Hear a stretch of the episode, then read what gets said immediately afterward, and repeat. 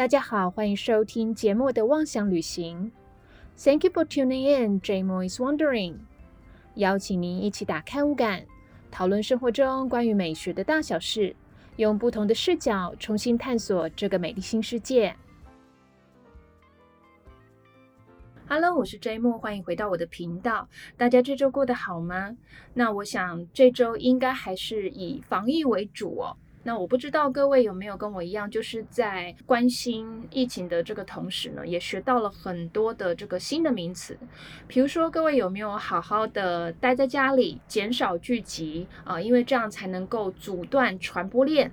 还有呢，阿丁部长有提到就是校正回归这个词，那但是因为很多人呢第一次听到，然后对他不了解，所以呢有引起了很多的这个讨论。但是呢，他的意思就是说，之前中央爆出的这个确诊率呢，啊，它可能不是最真实的。为什么呢？因为筛检的案件太多了，然后呢，医检的人员的这个人手又太少，所以造成了案件塞车。而且呢，其实判读是需要时间的，所以呢，假设判读的结果出来确认是阳性的时候呢，才能够再回溯到当时的这个日期呢，把这个确诊的这个数字呢，要再重新调整到真实的一个数字。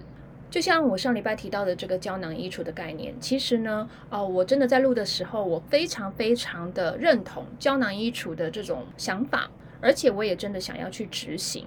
但是呢，我必须坦诚，事实上我在录 Capsule Wardrobe 这一集之前呢，啊，因为那个时候已经不太能够出门逛街了嘛，所以我就在一些电商平台手滑买了几件衣服。结果收到的时候呢，这个质量跟我想象的真的是差太多，我其实根本没有办法把它纳入成为胶囊衣橱。好，可能呢，呃，穿个几季以后就要把它淘汰了。所以后来呢，啊，我做这个 Capsule。wardrobe 了以后呢，我就非常非常的后悔这个冲动消费，反而造成我的这个衣橱的总数呢啊增加，然后呢也造成了我的这个衣橱的这个负担。所以呢这段时间呢，各位待在家的时间多了以后呢，你们校正回归一下自己的一个状态，是真的是断舍离了呢，还是越买越多呢？我觉得呢，我已经到了一个年纪，应该要往质感更好的方向去哦。可是呢，这次的这个冲动消费哦，呃，真的非常值得我再重新的反省跟思考呢。好，回到疫情的部分呢，我觉得这一次台湾的疫情又卷土重来，当然也是因为时间拖得太长，大家都有一点点防疫疲劳，再加上呢，可能之前也都还过着蛮愉快的小日子的，所以呢，呃，心情上有一些松懈了。另外呢，就是施打疫苗这件事情呢，还不够快速。像欧美倒是真的都蛮积极的，比如说我都会看这个 Vogus 的全球新闻，几乎看到最常见的新闻画面呢，就是在施打疫苗。那当然啦，我觉得很多的原因也是因为这些国家他们买了比他们总人口数还要多出两三倍的这个疫苗哦，甚至加拿大呢是十倍。好，所以不打了，反而就是浪费哦。啊，尤其美国，它其实寄出了很多鼓励民众施打疫苗的一些措施。譬如说，拜登就讲说，好，假设你打了疫苗的话呢，哦，你只要外出就不用戴口罩。这个对于不自由无宁死的这个美国人来讲，其实是还蛮有用的啦。至于其他的州政府呢，就有各自的做法了。那比如说呢，有一些州啊，他会鼓励企业里面，如果员工他去主动施打的话呢，就让他们多放几天的假，或者是提供一些餐厅的优惠啊，让他们吃一顿很好的这个大餐。那其中呢，端出最大牛肉的呢，应该就是 Ohio，就是俄亥俄州。比如说，民众如果去施打的话呢，他就会顺便给你一个乐透彩券哦，或者是抽奖券，最高的这个奖金的金额呢，可以达到一百万美元。那这样子的话，谁不会心动，谁不会积极啊？像我就很心动啊！假设政府也端出这样的牛肉的话呢，哦，我包马上宽宽呢，我就赶快去打疫苗了。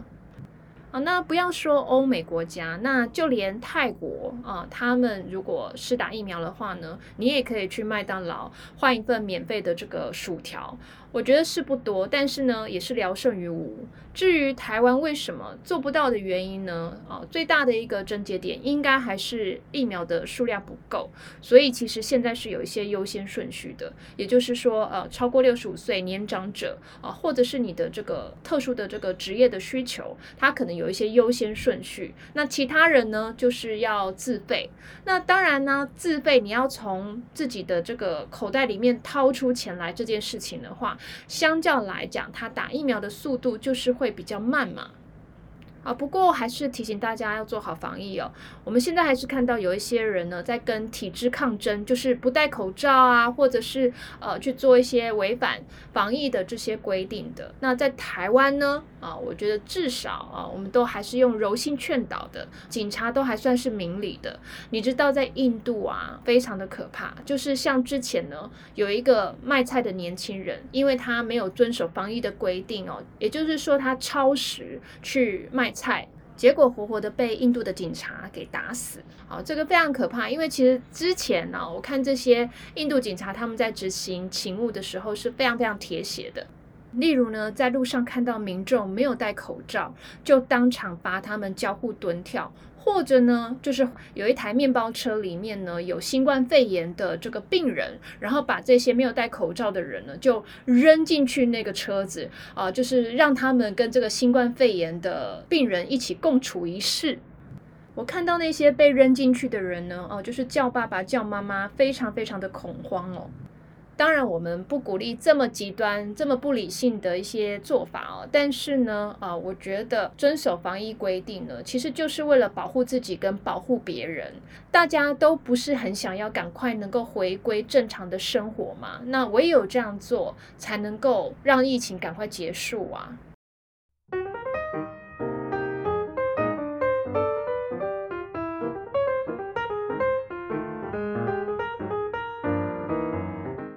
回到今天的这个节目内容呢，啊，因为到了月底嘛，所以又来到了我们节目报报的这个时间了。那我今天呢，为大家挑的两则新闻呢，第一个是台湾首富是邪王，第二个呢是维密天使不再高寿美。好，那我们就一个一个来跟大家聊一下。首先呢，就是。假设今天呢问大家台湾的首富是谁的时候，而你还在说郭台铭，好，那你的资讯可能就有一点落伍了。因为呢，在五月初的时候呢，富比士就公布了二零二一年的台湾富豪榜。那这个富豪的这个第一名呢，已经换人做做看了，而整体的榜单呢，也有稍微洗牌了。第一名呢是由鸿福实业的创办人张聪渊拿下的，而红海的郭台铭呢，现在才第六名而已。好，那鸿福实业呢？各位可能连听都没有听过，我也是一样的。在这之前呢，我完全没有听过这个公司，也没有听过它的创办人张聪渊的名字。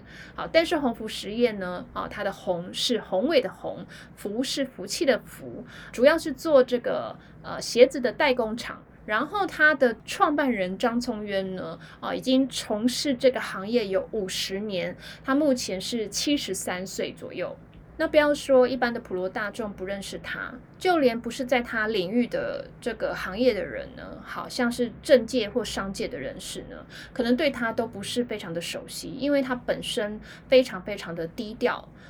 当然大家都知道哦，就是台湾的代工制鞋是很有名的，但是可能不知道占比有多少。其实全世界呢，大概有百分之七十的这个鞋子品牌都是由台湾代工的。不过制鞋业毕竟不像是晶片呐，或者是 AI 科技这种是未来是趋势。其实它在呃几十年前就已经被认为是夕阳产业了。所以这一次的这个台湾富豪榜，反而是由制鞋业的张聪渊拿到第一名呢，呃，大家可能都觉得还蛮意外的。这个鸿福实业呢，是在云林的刺桐乡巴基的，目前还有工厂在那边，然后呃也有一些员工哦，只是数量不是非常的多。看媒体的这个文字叙述呢，他说呃其实它就是一个铁皮工厂，而且呢，田桥仔真的都是从田中间发迹的，就是这附近呢都也没有什么太先进的一些建筑物，而且工厂的外观呢非常的老旧斑驳，也就是经过的时候，你看到你根本不会想到说，哦，这个是台湾首富拥有的一个工厂的发基地。那当然，我们都知道呢，很多的这个台湾的制造业呢，早就外移了。那当然，这种制鞋业也不例外哦。例如张崇渊呢，他在九零年代的时候就已经把生产制造的这个重心呢，移到大陆、越南跟缅甸哦这几个地方。然后他在二零零四年的时候呢，呃，又在深圳成立了一个叫做华丽实业，华是中华的华，利是利益的利。那今年呢，四月在这个深圳的证交所上市了以后呢，呃，它挂牌 A 股，结果呢，股价忽然间大涨。那大家就发现说，呃，因为张从渊他的这个家族的这个持股率呢是高达百分之九十七的，所以才会他的身价呢因此一飞冲天。也就是因为这个原因呢，让他从来没有出现在台湾富豪榜的这个榜单，结果突然间就跃升成为第一名。他的资产呢是高达一百三十八亿美金啊！听说以前呢拿第一名的人都没有超过一百亿美金的哦，他是第一个。那一百三十八亿美金大概是三千八百五十六亿的新台币。哇，这个白花花的钞票如果搬到眼前的话，不知道要数几天几夜才数得完呢。不过鸿福实业呢，在台湾的制鞋业里面呢，它才第二名而已。第一名呢是大家比较熟悉的宝成工业哦。但是我在想说，它发家致富的这个原因当然有很多啊。对于金融的部分，我是比较不懂啦，所以我就讲我知道的吧。在我看到跟搜集到的这些资料呢，我认为他成功的原因呢，可能是掌握了两件事情。第一个呢，就是他拥有非常主要的一个制鞋技术；第二个呢，就是鞋子在市场上的这个需求呢是非常非常大的。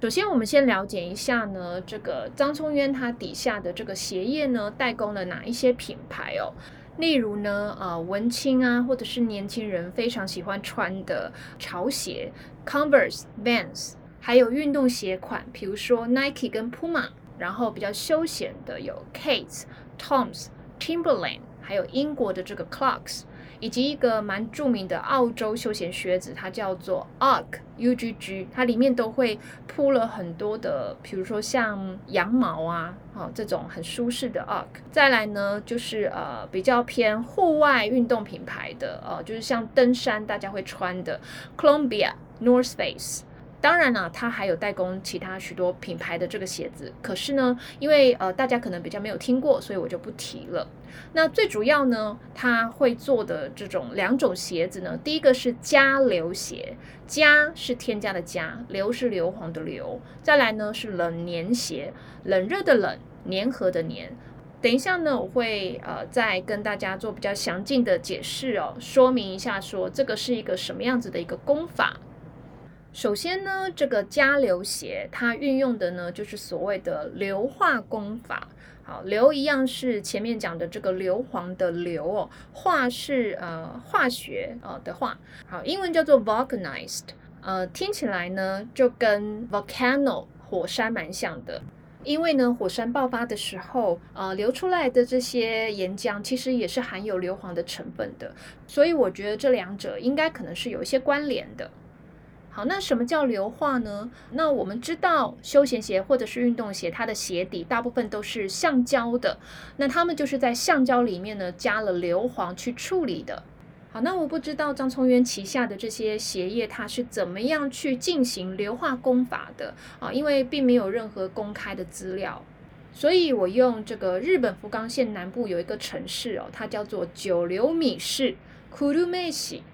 我对这个城市是一点都不熟，但是听说它的汉堡非常非常的有名。好，因为这个城市呢，他们也盛产橡胶，而且呢，有一个日本最大的一个轮胎商叫做普利司通 （Bridgestone），就是在那里发迹的。好，那九流米市呢？啊，为了要宣传他们这个城市是生产橡胶的，无论呢啊是为了地方创生，还是呢这个城市行销，所以除了这个生产轮胎之外呢，他们也衍生了很多以橡胶为主的一些工业，比如说制造休闲鞋啊，或者是帆布鞋。那因为呢，制造休闲鞋啊，或者是帆布鞋的这个硫化工法，大部分是要人工去操作的，所以他们又把它改成为九流米工艺哦，要去宣传日本职人的一些精神。好，但是偷偷说呢，呃，各位这可能就涉及到文化挪用了，因为硫化工法呢，其实早在一八九三年美国人就发明出来了呢。不过当然啦，现在可能呢不是真正在比说谁先发明出来的，而更是在乎说哦，到底是谁把它发扬光大的。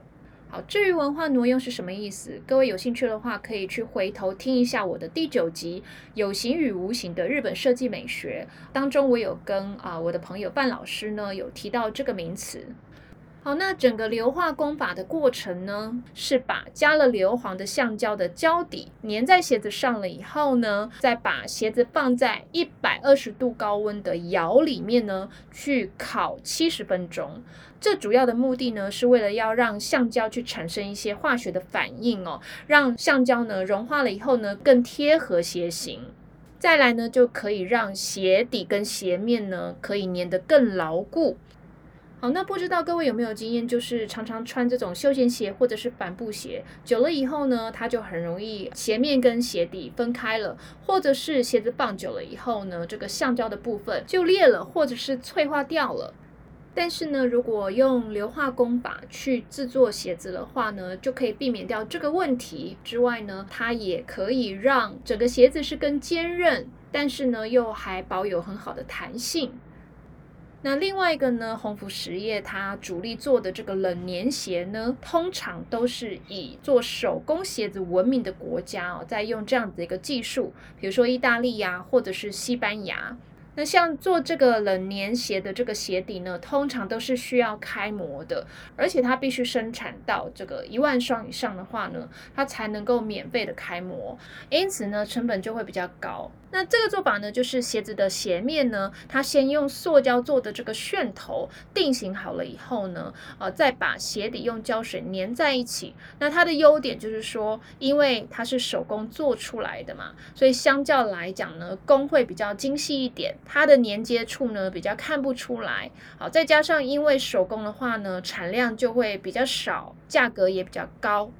那我觉得鞋子啊，这种。在配件里面来讲呢，是大家比较愿意投资的。也就是说，即使大家不是蜈蚣啦，哈，就是要需要很多鞋，但是多多少少都有几双鞋在换穿着。因此呢，厂商也必须要常常去生产一些新的鞋款，哦，去迎合大家喜欢新鲜感这件事情。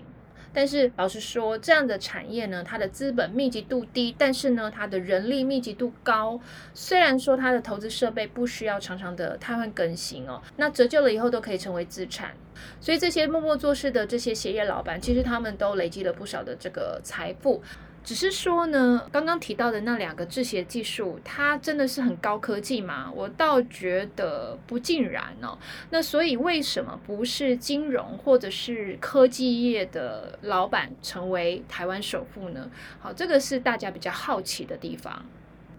好，另外一个呢，可能让张聪渊成为首富的原因呢，就是刚刚前面讲他旗下的这个代工的品牌，其中有一个是 Nike，对不对？那 Nike 本身呢，它在消费市场就非常非常受欢迎，就连我这个不运动的人呢，多年前我也拥有一双 Nike 呢。但重点是呢，这几年炒鞋的这个风潮非常非常的兴盛啊，有很多的这个限量款的这个 Nike 的球鞋呢，啊，因为这些鞋头的炒作呢，啊，让它身价水涨船高。尤其呢，有很多的年轻人也投入了炒鞋的市场。第一个呢，是他们本身就对于搜集球鞋就很有兴趣嘛。那第二个呢，就是因为这个入门的门槛很低。今年三月的时候呢，就有一个新闻呢，就是在美国的有一个十九岁的鞋头，好年纪轻轻呢，可能就坐拥了大概有二十万美元的一个货源，大概呢是五百五十万，将近是五百六十万的台币。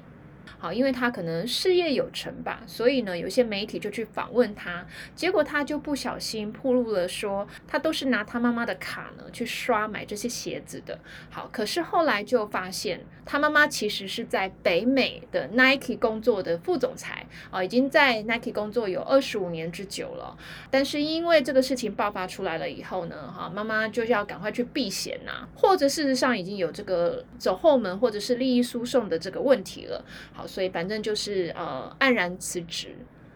好，当然呢，炒鞋这件事情不是只发生在美国，在亚洲呢，呃也是非常严重的。好，听说呢，大陆的这个炒鞋市场呢，呃更是沸沸扬扬。有时候呢，你可以把一双鞋呢，用零售价的十几二十倍呢，再转卖出去。一年呢，甚至可以赚到五十万的人民币，大概也就是两百万台币这么多啊！想想我们一般人每天汲汲营营，可能都还不见得有机会赚到年薪两百万呢。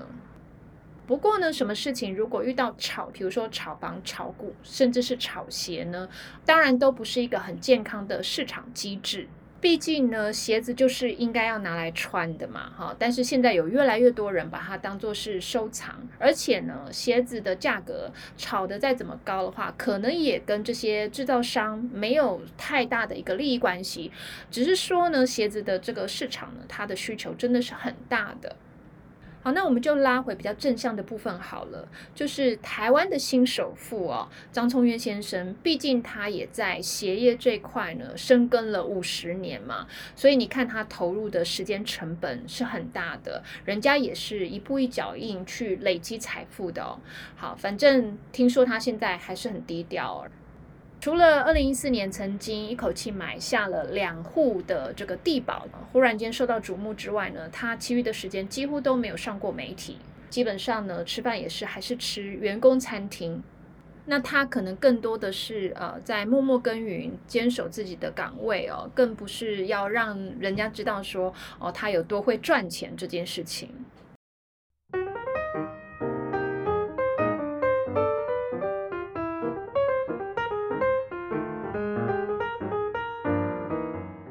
好，接下来呢，我们就来聊第二个主题哦，就是维密天使不再高瘦美。维密呢，就是维多利亚的秘密的简称。其实这是一个美国的女性内衣品牌，但是呢，呃，我知道各位应该了解这个品牌的人呢，对它的印象应该就是它的设计是非常的性感，非常的女性化哦。而且它挑选的这个内衣模特儿呢，都是天使面孔、魔鬼身材，所以他们也会把他们的这个模特儿呢，啊，昵称叫做 Angel。好，那现在我先来跟大家讲一下这个品牌的历史，然后我们再回头来聊聊哦，就是最近他们选择的这个代言人呢，模特儿呢，啊，他的审美标准已经悄悄的在改变了。维多利亚的秘密这个内衣品牌呢，其实早在一九七七年就创立了，所以呢，呃，距离现在也大概有四十四年的历史哦。其实我觉得，嗯，这个时间还蛮长的。那一开始的时候呢，就是创办人的这个妻子哦，她觉得去选购内衣的时候啊，一般的内衣零售店都会让人觉得非常的尴尬。这个品牌，我在很多很多年以前，也就是十根手指头呢都数不出来的这个几年前呢，就已经有接触过这个牌子了。那的确，呃，我在他们的零售店呢，发现他们的这个试衣间是在店的后面，然后呢会在一个比较私密一点点的地方哦，不像在台湾呢，呃，可能这个是早些时候啦，哈，它就是会在比如说百货或商场啊，然后呢就临时放一个。试衣间，然后呢，他就是直接把帘子拉起来呢，就让女性的消费者在那边试穿内衣。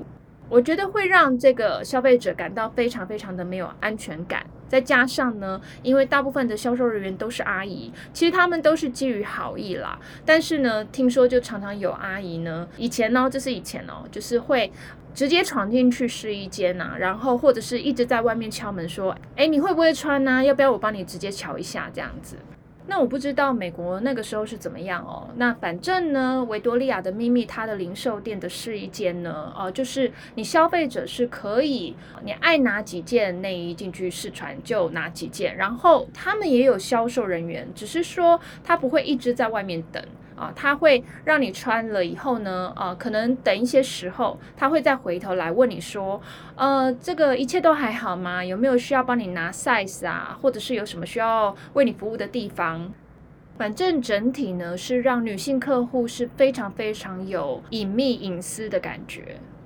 那当时呢，维多利亚的秘密呢，它刚开始上市的时候呢，它的定位就跟其他的内衣品牌呢去做一些区隔。好，因为呢，呃，那时候的美国的内衣品牌，它还是比较注重功能性，所以在设计上面呢，当然就不会太漂亮哦。而且呢，呃，那时候的美国人好像还蛮崇尚英国的审美的，所以他们才把这个品牌呢是以维多利亚女王的这个名字呢去命名的。但是我就很纳闷啊，不知道各位有没有看过英国的这个维多利亚女王的照片？这个恕我直言哦，但是我必须老实说，维多利亚女王她的样子呢，跟性感真的一点都搭不上关系。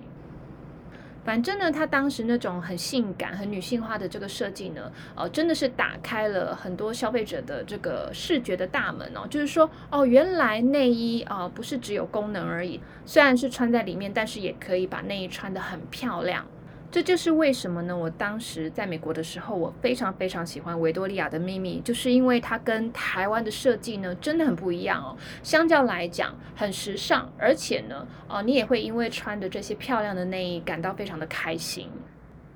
好，那他们其实走实体零售店之外呢，他们其实很大宗的呢，也是走这种邮购的方式。所以我在美国的时候会非常期待拿到新的这个邮购目录。那当然，我们看这里面的这个模特儿呢，啊，前面有讲他们挑的都是这种天使脸孔、魔鬼身材。因为我自己是女性的消费者，基本上我在看这个目录的时候，我是不至于说哦，我就想要成为模特那样子的人，因为很实际嘛，就是你想要成为她那样身材，几乎是不可能的事情。但是呢，我必须很坦诚，呃，基本上看起来是非常的赏心悦目的。不过呢，那个时候是有一些争议的，就是这个目录呢，啊，你只要申请的话呢，基本上你就可以在美国的境内啊免费拿到。那可是你不知道收件人是不是已经是成年人，这个目录里面的这个模特有时候穿的真的是会很少，所以比较担心说有人会用比较有色的眼光去看这个目录。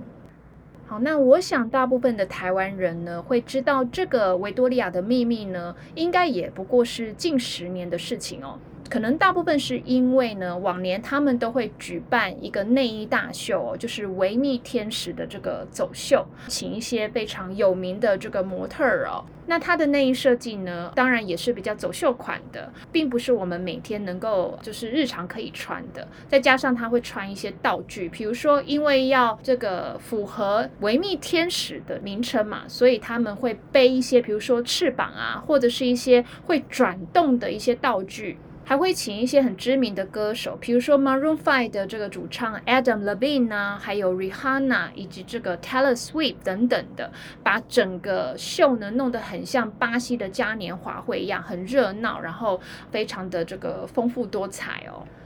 后来呢，维多利亚的秘密在亚洲呢越来越受欢迎。可是呢，他们其实在亚洲的店不多，很多人都是透过那种美国代购去买到维多利亚秘密的商品哦。其实啊，我在美国的时候呢，我台湾的同学甚至想要去谈什么代理呀，或者是经销，可是呢，他们都是以直营为主。好，反正 anyway 呢，维多利亚的秘密发现亚洲的市场的潜力是很大的，当然也有想要往这个亚洲市场靠拢，所以。所以他们在二零一七年的时候还去上海办了这个维密天使的走秀，只不过呢好景不长哦，在短短的两年间，二零一九年的时候呢，这个维密的大秀呢就戛然停止了。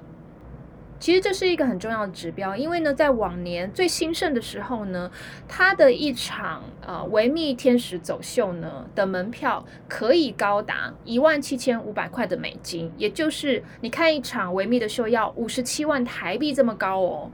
可是为什么二零一九年开始不办呢？啊，有几个原因。第一个呢，大家对于这些天使走秀呢，它的这个审美已经疲了，已经乏了，所以收视率呢就渐渐降低。但是呢，其实办秀的成本是很高很高的。好，第二个呢，当然就是它的零售业绩呢，啊，其实没有那么好。那业绩下滑的最主要原因呢，就是说这个品牌呢，呃，这几年爆发出很多的丑闻，而且呢，呃，有越来越多人对于它的这个品牌文化是不认同的。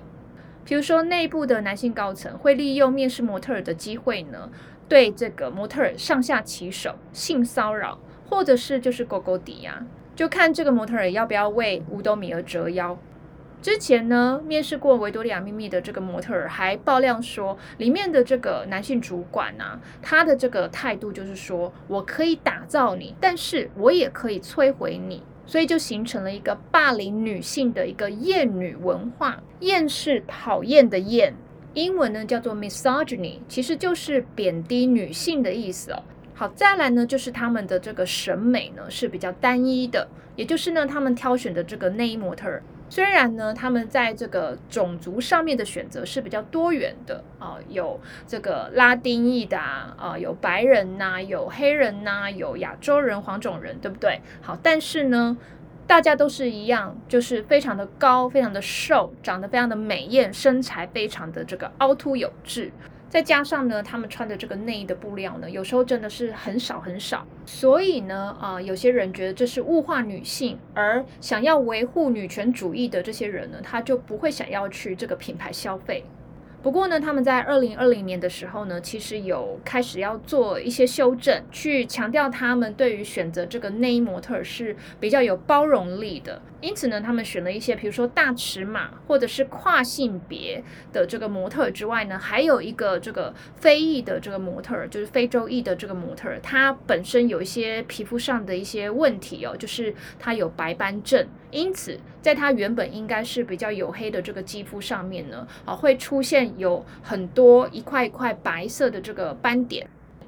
这个模特儿呢，呃，以前有参加过一个选拔模特儿的真人实境秀，叫做《America's Next Top Model》，就是超级名模生死斗。他的名字叫做 Winnie Harlow。好，可能有些人呢对他有一些印象。反正呢，维多利亚的秘密这么做呢，就是想要去啊挽回公司的一些名声，去展现呢他们是比较有包容力，然后呢去拥抱多元的一个品牌文化哦。好，那你说呢？这样的调整有没有对生意有帮助呢？嗯，我只能说非常的不巧，因为还有疫情来搅局哦。好，那就像呢，他们在英国的二十五家分店啊，已经申请破产了。再来呢，就是它发迹的北美哦，这个北美呢也包括了加拿大，在去年的时候呢就已经收了大概有两百四十一家的店，然后呢，今年二月也传出消息，就是说会陆陆续续再收五十间店。反正总而言之，就是一个非常惨烈的一个状态。那可能呢，眼前的这个颓势呢，一时半刻也拯救不了。因此呢，他们也把这个目标市场呢，就是渐渐的转移到其他的这个地方。尤其是中国大陆，他们最近动作频频哦。像去年的时候呢，他们就选了几个大中华区的代言人，比如说何穗。这个是中国的模特儿，她本来就有在走维密的这个天使大秀。再来呢是女演员杨幂，以及呢，呃，我们在二十一集讨论这个洛丽塔的时候呢，有提到一个呃张艺谋导演他自己心中的一个纯爱女主角哦，呃，叫做周冬雨。然后呢，在几个礼拜以前，就是五月初、五月中的时候呢，又加了几个品牌挚友啊，例如有一个新锐的女摄影师叫陈曼，以及呢，呃，中国的这个偶像团体 The Night 的赵小棠，还有一个呢，就是曾经当过范冰冰、欧阳娜娜的经纪人，叫做杨天真。好，我知道呢，我刚刚提到的这些人名呢，你可能认识的没有几个，但是重点呢，我要讨论的是一个社会的现象。好，第一个呢，就是除了何穗，因为她本身就是模特儿啊，有穿内衣拍照之外，其他的五个人呢都没有穿上内衣，而只是可能是穿睡衣或者是休闲服，顶多一个肩膀露出一个肩带而已。那有很多网友呢就批评说，哎呀，这会不会太保守了呀？维多利亚的秘密要转性了吗？怎么一个内衣品牌弄得连内衣都不穿了呢？再来呢，就是他选择的这个代言人哦，那我就挑两个比较极端的例子。第一个呢是周冬雨，好，那各位如果有看过他的话，应该知道呢，啊，他长得非常的清纯无害，但是在身材呢，当然也不是什么凹凸有致型的，甚至有人说呢，她根本就像一个还在发育中的少女哦，没胸没屁股，跟性感一点都扯不上关系。而另外一个呢，就是我说曾经经纪过范冰冰以及欧阳娜娜的这个经纪人。可是呢，他现在也渐渐转型，就是除了经纪艺人之外呢，他自己啊也有出现在很多的这个节目。我有看过他几档的这个真人秀哦，他都是当比如说评委啊，或者是嘉宾。老实说，我觉得他的口条跟反应啊是非常非常机智跟流利的。其实是一个非常有智慧的人，但是他的言语呢也非常的这个犀利，有时候你甚至会觉得他有点咄咄逼人哦。因为呢，他是经纪人的背景嘛，啊，所以他要非常善于沟通，而且其实有时候还必须要跟自己沟通，建立自信。那之前呢，他也出了跟情商相关的书。那因为呢，他在打书嘛，然后呢，就有接受一些访问，有人就问说。啊，那我觉得呢，我是一个什么都不太会的这个普通人，而且呢，呃，我好像没有任何的资源，我的运气也不好，长得也不好看等等的，那到底要怎么办呢？他说，普通能力的人呢，跟有一点点杰出的人，其实对于自己的要求是不太一样的。就是说，他不会有说，哦，我的能力到底在哪里的这个困扰，因为呢，他会不断的去找。而且，其实当一个普通人蛮好的，因为呢，这个社会就是很多普普通通，但是坚守自己岗位的人构成的。诶，这个就好像有点呼应到我们前面讲的这个台湾的新首富哦，张聪渊先生。其实他也许他自己认为他是普通人。只是呢，他就是非常专注在自己的一个事业上面。然后呢，杨天真又提到说，其实更重要的是，你要明确知道自己要什么，并且透过你自己的努力做到了，就是成功哦。不是因为你特别有钱、特别有资源、长得很好看，还是有运气。当然，这样绝对能够有一些加成的这个作用。但是，你对于你自己有价值的东西，你有没有去挖掘呢？应该要去思考一下，你目前的人生已经积累了什么样子的东西，然后可以去运用在哪里，在哪里又可以发挥作用。要不然的话，你就做不到你心中期待的那个人。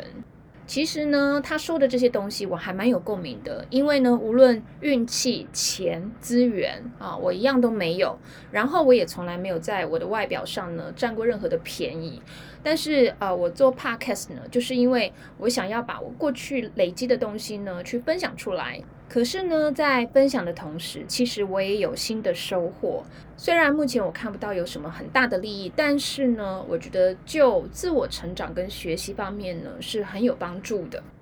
我想各位应该听过“万事俱备，只欠东风”吧？当然，我们自我的修炼呢，就是自我的准备嘛。那也可以呢，做好准备了以后就等风来，或者是有一些人更积极主动一点的话呢，他会去测风向。然后呢，即便现在是一个万里无云的一个状态呢，他会先去追风。如果你能够抢得先机，那你成功的几率也就更大了。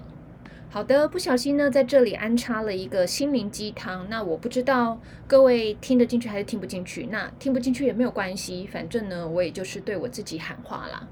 好，那就让我们回到杨天真代言维多利亚秘密的这个部分。毕竟是代言内衣嘛，那可能呢，大家不会注重她的脑袋呀，她的智慧，更注重的可能就是她的身材吧。因为她的身材呢，应该是属于这个 plus size，就是大尺码的这个女性哦。所以就有很多的这个网友呢，就开始尖酸刻薄了起来哦。那他们就说呢，哎呀，她的身材真是太辣眼睛了吧？好，当然这不是什么恭维的话哦。再来呢，就是说到底是谁给维多利亚的秘密勇气选杨天真作为代言人？她的代言呢，破坏了我对维密的这个印象。好，甚至有人说呢，这真的是有点用力过猛了。比较激动的人呢，甚至说我要拒买。好，这个就非常的微妙了，因为呢，维多利亚的秘密它想要在中国的市场撕掉对于女性身上的这种一定要很性感的这种标签，可是很显然消费者他一时不能够接受，并且呢，甚至是不买单的。老实说，我觉得维多利亚的秘密呢，她选择了这么多不同职业、不同面相啊，甚至她的这个长相跟身材不是完美的女性作为代言人这件事情呢，嗯，是蛮好的。就是跟以往这种比较单一的高瘦美的这种内衣模特儿的这种形象的话呢，我觉得她已经跨出了这样子的一个限制。我自己是有一点纳闷啦，就是在选择内衣模特儿，如果选一个呢比较贴近我们一般人形象的这个模特儿，不是很好吗？但是呢，我觉得亚洲人呢对于外貌的这个审美呢也是非常的单一。而且呢，容忍度不高哦，很喜欢对别人品头论足。我就常常在一些 YouTube 的这个呃频道下面，偶尔会看到有人呢就说：“哎呀，你的皮肤怎么这么差啊？啊，也不去护理一下，或者是哎，你的牙齿真的是有够乱呢，为什么不去整一整再来当 YouTuber 啊？”喜欢躲在键盘后面对人指指点点的人呢，真的还不少呢。啊，当然我也遇到过呢，就是直接对你指指点点的。好，这个我就在这边不多说了，因为反正呢说多了都是泪啊。好，回头呢看这个维多利亚的秘密哦，这些新的代言人呢，为什么会引起这么多的争议呢？好，那我就再回头看了一下这些照片哦，我觉得可能是在质感上的处理没有这么的好，因为毕竟呢，我们在看模特儿啊，或者是代言人穿这些衣服的时候呢，都是呢希望能够投射自己在那个人的身上，希望呢我也能够穿的像他那样的好看。好，那这个部分假设呢，哈，他没有处理好的话，我觉得购买的这个欲望呢，可能就不会这么高了。好，不过呢，我觉得无论代言人或者是模特儿呢，啊，对于现在如果是电商的话呢，我觉得还蛮重要的。好，但是呢，对于习惯实体消费的人呢，他也许只是一个影子而已哦，就是可能让你导入去实体店购买的一个诱因。但是呢，你可能还是会看到实际的商品啊，它自己的品质啊、设计，还有穿在自己身上的这个舒适度，去作为你购买的一个最主要的原因吧。代言人穿的再怎么漂亮，穿在自己的身上不好看，你还是不会买啊。那不知道各位的这个想法如何呢？非常欢迎呢来跟我交流一下哦。好，那今天我们的这个节目报报呢，稍微长了一点点，不过也应该要告一个段落了。如果你喜欢我的频道的话，欢迎关注，并且呢分享给你喜欢听 podcast 的朋友。然后呢，你可以在这个我的同名 Facebook 粉丝页上面找到我在音频里面啊会做一些图片的解说，还有别忘了要关注我的 IG 哦。感谢您今天的收听，我们下次再一起出游吧，拜拜。